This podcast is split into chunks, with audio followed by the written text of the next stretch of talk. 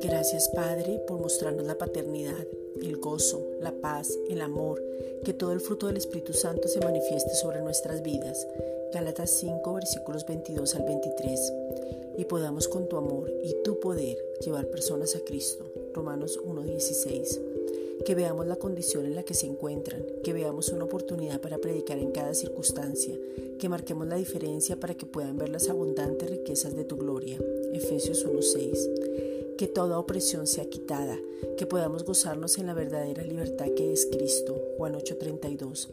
Que se vean como tú los ves, que la identidad sea clara, que sepan quiénes son, un espíritu que tienen un alma y viven en un cuerpo. Efesios 1:18.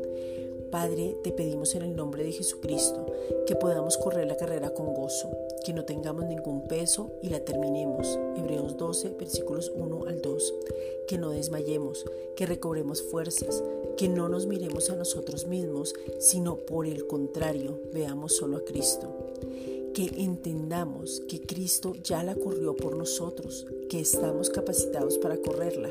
Hebreos 12, 2 que los ojos sean apuestos únicamente en Cristo y nos des espíritu de sabiduría y revelación, espíritu de gracia y oración, espíritu de sabiduría y de inteligencia, espíritu de consejo y de poder, espíritu de conocimiento y adoración a ti únicamente.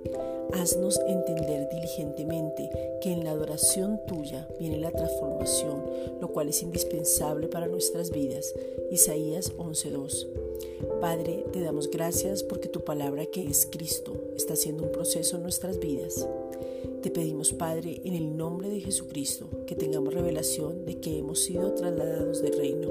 Colosenses 1:13. Gracias, Padre.